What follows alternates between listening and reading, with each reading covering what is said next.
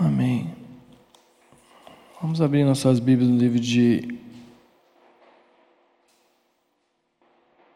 Mateus, capítulo 5, versículo 14 em diante. Eu vou ler para os irmãos. Mateus capítulo 5, versículo 13 em diante, amém? Vós sois o sal da terra, ora, se o sal vier a ser insípido, ou seja, sem gosto, como lhe restaurar o sabor? Para nada mais presta, senão para ser lançado fora e ser pisado pelos homens. Vós sois a luz do mundo. Não se pode esconder a cidade edificada sobre um monte, nem se acende uma candeia para colocá-la debaixo do alqueire, mas no velador, e alumia todos os que se encontram na casa. Assim brilhe também a vossa luz diante dos homens, para que vejam as vossas boas obras e glorifiquem a vosso Pai que está nos céus. Amém? Primeira coisa, o Senhor diz que eu e você somos um sal. E o sal a gente sabe que ele foi feito e estabelecido com um propósito: mudar o sabor, ou colocar o sabor.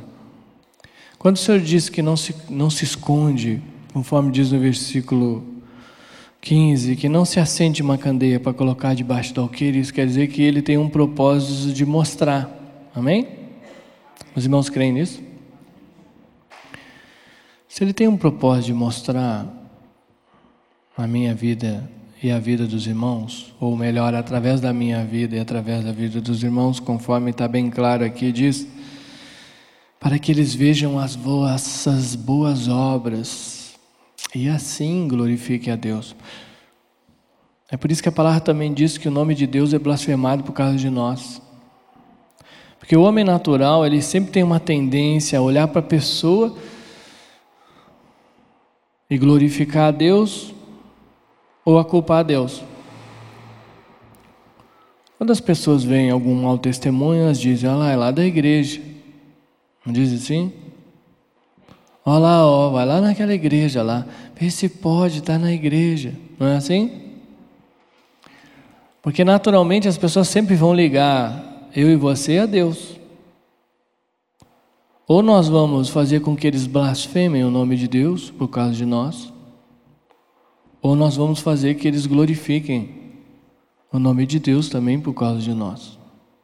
Ao mesmo tempo, ele diz que essa luz é para iluminar toda a casa.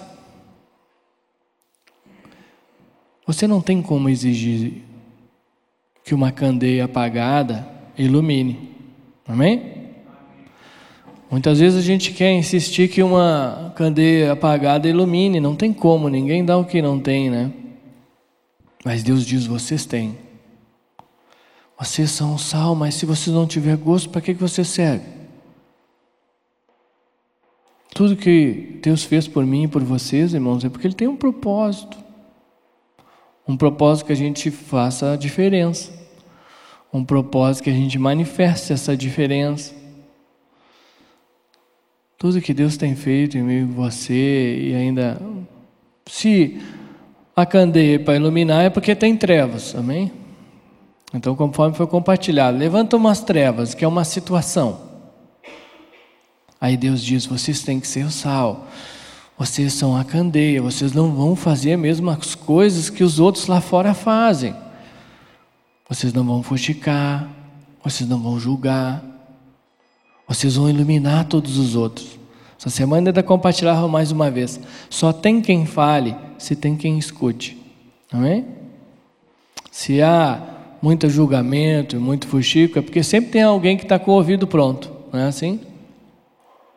E o Senhor diz: você, quando você ilumina, ou seja, se você não tem ouvido para ouvir morte, você vai iluminar o outro outro vai se constranger e não vai falar. A mesma coisa em casa. Se um começa a discutir e o outro fecha o ouvido para a morte, ele vai iluminar aquele, porque ele vai constranger. Porque essa é a vontade de Deus. Deus tem um propósito comigo, com você, que é totalmente diferente aí fora. Agora, se eu insisto, porque a decisão é minha, irmãos. Porque aqui ele diz: você pode ser sal, mas você pode não ter, não ter gosto. E se você não tiver gosto, para que, que você vai servir?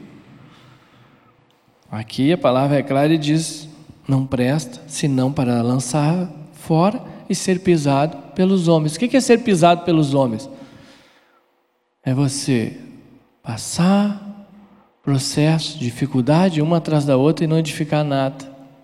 As pessoas vão dizer: olha lá, ó, crente, olha lá, vai na igreja. Pior não pode.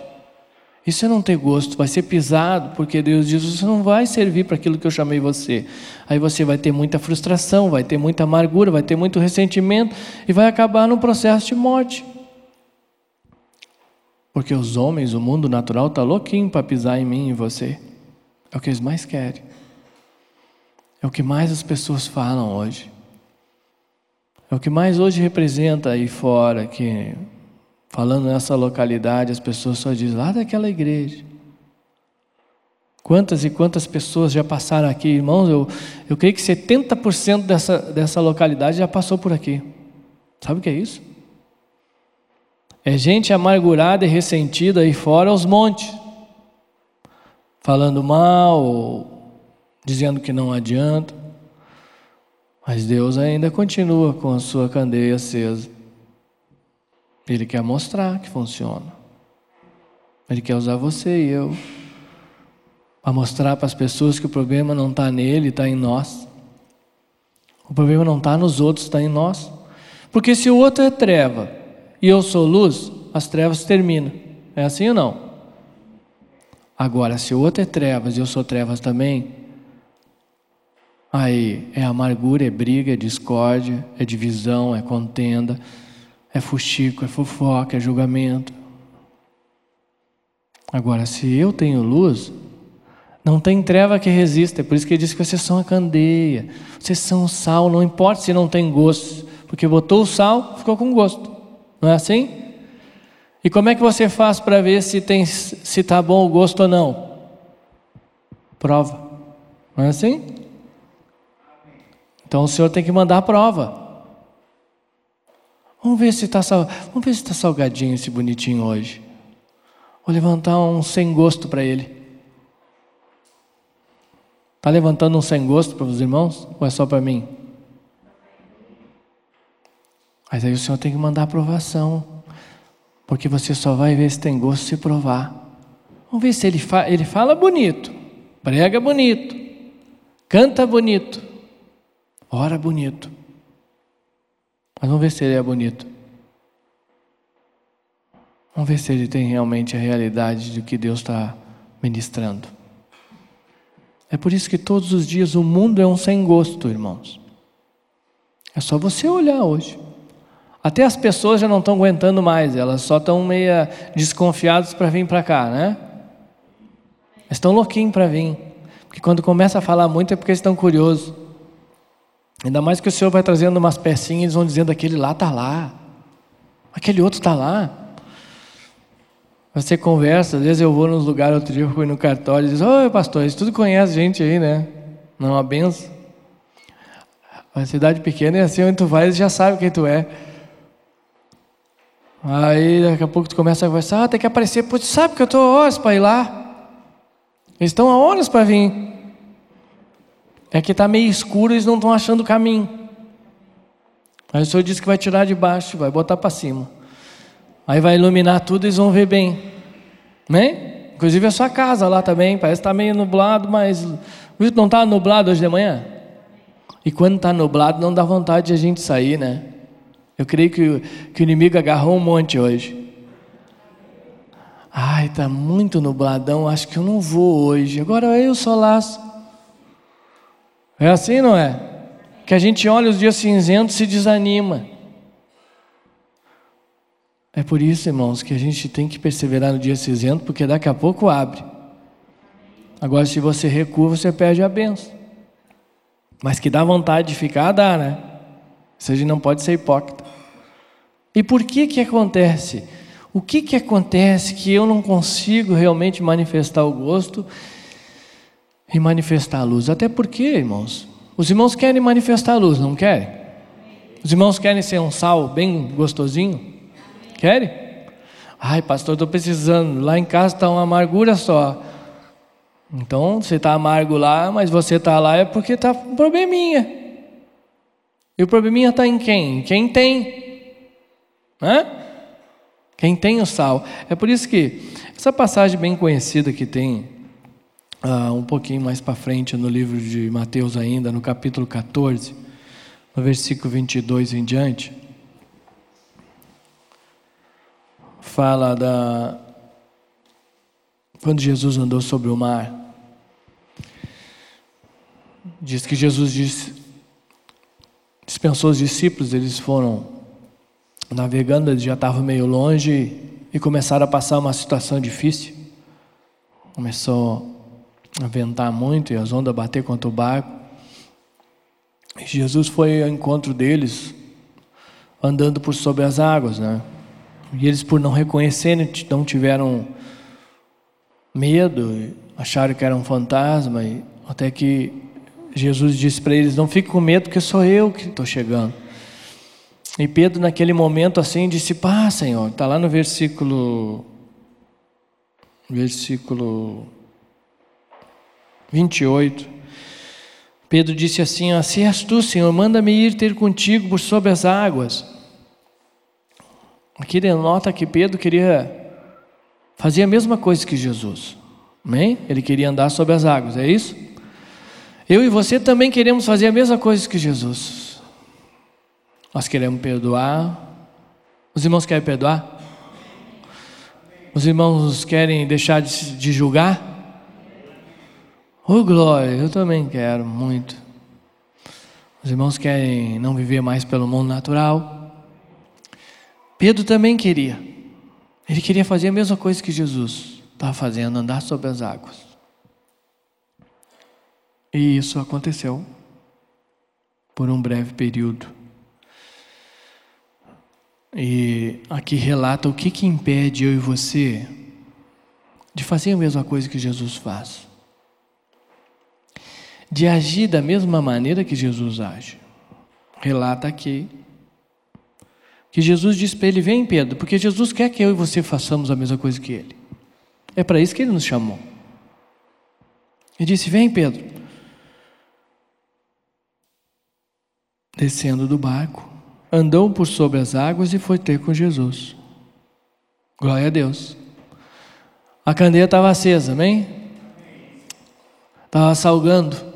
Por quê? Ao mesmo tempo tinha mais gente olhando. Tinha os outros ainda no barco também. E hoje, irmãos, nessa localidade, onde quer que nós estejamos, tem gente olhando. Para mim e para você. Porque eles estão louquinhos para encontrar Jesus. E só dá quem tem. Jesus escolheu eu e você para nós sermos instrumentos de dar e mostrar aos outros para que eles também glorifiquem o mesmo Deus que eu e você servimos. Para que eles olhem e vejam, puxa, realmente aquele cara era medonho. Mas parece que mudou. Parece que a igreja fez bem para ele. É, a esposa está indo lá na igreja lá, sabe que está melhor, está falando menos. Ela, nem, ela não murmura e não reclama mais. Se o cara entra com o sapato sujo, ela nem, ela glorifica o Senhor. Está mudada a mulher lá em casa. Eu tinha que entrar de, com pano nos pés já, agora não precisa mais. Meu marido agora não sei o que está acontecendo com ele. Ele já não é mais legalista, ele não acha que ele é bom. Ele não fala mais. Os irmãos nem da igreja, ele não fala mais. Está mudando.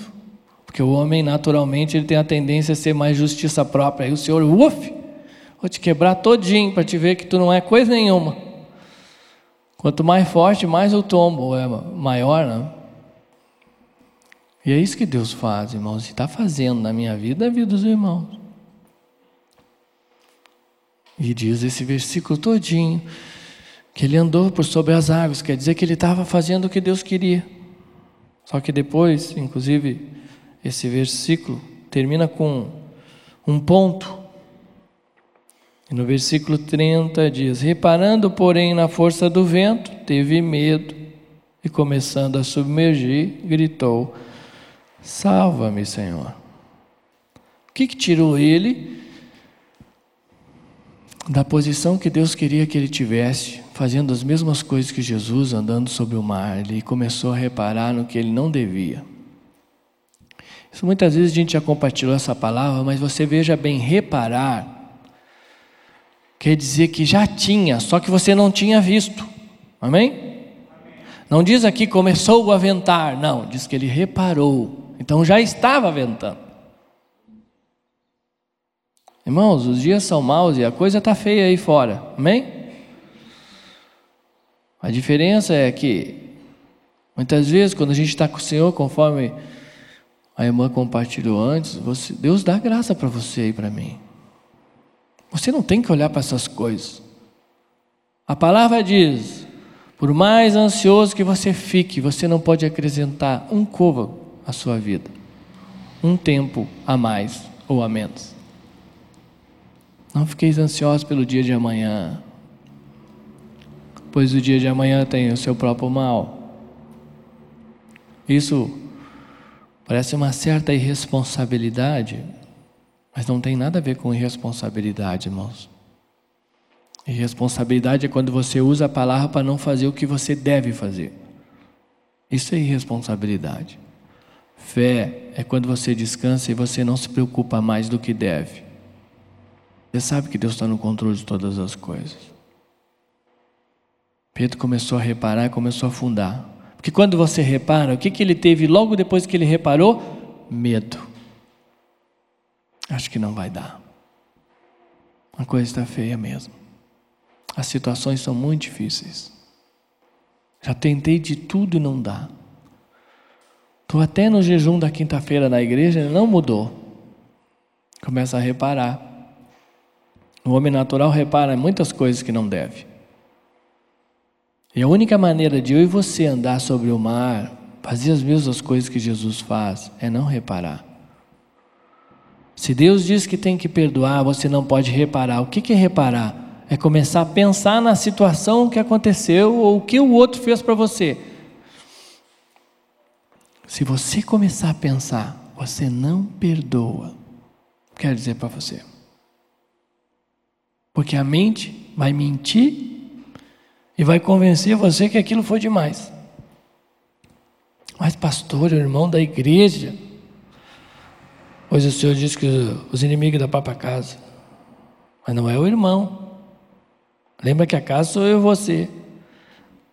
A razão se manifesta quanto mais lógica, pior. Por isso que a Bíblia toda é para quebrar lógica. Às vezes você espera receber de algo e Deus permite que você não receba. Sabe para quê? Para você não olhar para os outros, para você olhar para Deus. Sabe por que, que muitas vezes você confia muito numa pessoa e você sofre uma decepção? Porque Deus está dizendo: você tem que confiar em mim, não é nele.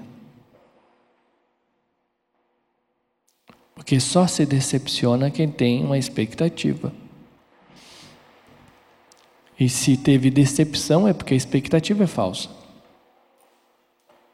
É por isso que daqui, irmãos, para frente, nessa era findoura, ou nós olhamos para Deus, ou nós vamos esmorecer. Ou você dá um, toma uma decisão de esquecer, de deixar para trás as coisas, de não olhar para o natural, ou você esmorece. É por isso que a palavra que o Senhor deu essa, esse, essa semana foi Asdras 9, não foi? Foi? Os irmãos meditaram? Bem rapidinho, queria só compartilhar aqui. Aqui no capítulo 9 de Esdras foi quando houve a confissão e a oração por parte de Esdras, por parte do povo, de reconhecer que eles desobedeceram ao Senhor, ou seja, quando Deus disse que eles não deviam se misturar com as mulheres de fora. E eles acabaram se misturando e acabaram tendo filhas, porque sempre quando você se mistura, e por isso que aqui você tem que buscar do Senhor, isso aqui Deus está falando algo espiritual. Quando você se mistura com algo que não é de Deus, gera frutos, representado aqui pelas filhas e pelas filhas. Você tem frutos do erro. Além do erro, você gera frutos. E diz aqui que eles reconheceram, que eles oraram, que eles pediram perdão para Deus. E você veja bem que esse é um ponto importantíssimo, irmãos, de nós reconhecermos o nosso erro, de nós confessarmos nossos pecados. Mas o problema todo que o crente fica às vezes andando no deserto é porque ele pede perdão, ele confessa o erro, mas ele não muda a atitude. Por quê? Porque ele acha que só confessar, que só orar está tudo certo. Tanto que no capítulo dessa semana compartilhava com os irmãos. Eles tiveram uma realidade que eles tinham que tomar uma atitude, não adiantava somente eles pedir perdão para Deus, porque eles se misturaram com as mulheres que não deveriam, tiveram filhos, mas que eles tinham que tomar uma atitude, isso está relatado lá no versículo 3 do capítulo 10. Eles tomaram uma atitude, diz que eles fizeram uma aliança com Deus. Ó oh, Senhor, nos perdoa, nós erramos, nós fizemos o que não devíamos, e agora nós vamos fazer uma aliança contigo. Primeira coisa para você tomar uma decisão, você tem que fazer uma aliança com Deus. O que é fazer uma aliança? É você se tornar um com Ele. Você faz um pacto. Quando você casa, se torna um. Amém? O matrimônio, relacionamento de três, Deus, marido e mulher, se tornam um. Vamos fazer uma aliança, porque eu não consigo cumprir e não consigo fazer aquilo que Deus determina. Porque uma candeia não consegue se, se acender por ela mesma. A luz é gerada através da candeia. É por isso, irmãos, que eu e você simplesmente manifestamos aquilo que Deus nos dá, ou que o diabo nos dá. E diz o versículo 3: Façamos uma aliança com nosso Deus de que despediremos todas as mulheres e seus filhos, segundo o conselho do Senhor e dos que tremem ao mandado do nosso Deus, e faça-se segundo a sua lei. Amém, Senhor. Nós vamos fazer um, agora uma aliança contigo, para que nós venhamos, através de Ti, despedir essas mulheres, despedir essa mistura que nós criamos que não deveríamos. Por isso que toda vez que eu e você reconhecemos nossos erros, irmão, Senhor, me perdoa, Senhor, porque eu julguei. Eu faço uma aliança contigo. Me capacita a não julgar mais. Eu preciso de ti. Porque eu sei que se eu julgo, eu sou julgado. Eu creio que a pior frustração para um filho de Deus é passar anos e anos dentro da vida da igreja e não ter mudança. E só não muda quem não quer ser mudado. Porque não tem desculpa. Eu não tenho desculpa e nem você. Não é culpa dos irmãos, não é dos outros. É eu que não quero pela dureza do meu coração. Porque Deus diz que tudo é possível aquele que crê. Então, se eu não creio, é porque eu não quero. É porque levanta o julgamento e eu não digo. Eu não quero isso. Eu não aceito isso. Eu sirvo de instrumento para o diabo para julgar. Isso quer dizer que eu deixei ele me usar. Muitos dizem, ah, que é mais... onde é que está escrito que o diabo é mais forte que Deus, irmão? Mas muitas vezes a gente usa essas desculpas. Ah, é que eu não consigo, eu não consigo. É claro que tu não consegue. Você não fez uma aliança. Porque é Deus é que consegue. É por isso que ele diz que essa peleja não é minha nem tua, é dele. Aí vai para rejeição, vai para rebelião, está sempre assim. Ou é coitadinho, ou é culpa dos outros. Rejeição é porque eu entro numa introspecção e começo. Ah, eu não consigo, eu já tentei, judiaria de mim, ninguém me entende. E a rebelião é essa, é seu vergonha, briga com os outros, julga e apanha por aquilo que lançou. Porque de Deus não se zomba, tudo que planta se colhe. Aí é cheio de crente, anos e anos dentro da vida da igreja, sendo instrumento para o outro e ainda sendo usado para testificar a palavra que o nome de Deus é blasfemado por causa de nós. Porque eu escolho agir diferente. Eu tenho que aprender a sofrer no meu ego para ganhar Cristo. Eu tenho que aprender a perder. Sujeitar, pois a Deus, resistir ao diabo. Chora, se joga de joelho. Quem é que se joga de joelho, chora e ora para que Deus tire o julgamento dele? Mas para pagar uma conta é capaz de ficar de joelho um dia inteiro. Me manda o dinheiro, Jesus. É? Eu preciso pagar para não envergonhar o teu nome. Quanto mais a gente quer não envergonhar o nome de Deus, mais o Senhor bota ali, né? SPC em tudo que é coisa, né? Vai, vai, teu nome vai ficar bem glorificadinho. Por quê? Porque Deus conhece o meu coração e o dos irmãos. Ele sabe se a gente quer ou não. Porque Deus não. A questão não está no erro, esse próprio, essa próprio capítulo 9 fala isso, irmãos. Amém, não era para ter feito. Agora, já fizeram, estão errados, confesse. E tome uma atitude de mandar essas mulheres, esses filhos embora. Abraão errou também. Não esperou a promessa de Deus. E sofreu com isso, porque chegou uma hora, Deus disse para ele: agora manda, manda a escrava e o filho embora. Eu creio que Abraão sofreu muito. Eu creio que eu e você vão sofrer muito. Mas Deus diz: manda a justiça própria e o filho dela, que é a razão, embora. Os irmãos querem mandar embora, eu gosto muito dela. É que se criou sempre com nós. Eu era, eu era criancinha, brincava de super-herói, eu tinha até uma roupa de Superman. O justiceiro. Agora o Senhor diz: manda tudo fora. Bota tudo fora, porque eu vou botar essa candeia e vou mostrar. Vou botar ela bem alto. Vou mostrar para as pessoas que eu funciono, que eu mudo, que eu transformo. É que o problema é que a gente quer mudar a nossa casa, quer mudar os nossos filhos, quer mudar os nossos cônjuges, mas a gente não quer ser mudado. Isso não acontece nunca. Primeiro, a cruz opera em mim, para que depois opere nos outros. É por isso que a palavra diz: em vós opere a morte, em nós opere a morte, para que em vós a vida. Primeiro eu tenho que manifestar, porque aqui a palavra diz: para que a luz contagie a todos. Mas primeiro tem que ser a candeia, para que depois todos vejam e também sejam iluminados e também glorifique a Deus. Diz: Eu vou lá naquela igreja, porque aquela igreja lá, o Deus está naquele lugar. Porque eu estou vendo a mudança nas pessoas. E você está aqui e eu também, irmãos, porque nós queremos essa mudança. Eu tenho plena convicção. De repente você veio a primeira vez, você não sabe nem o que está fazendo aqui, mas eu quero dizer para você: você quer mudar. Para que através da sua vida muitos outros mudem.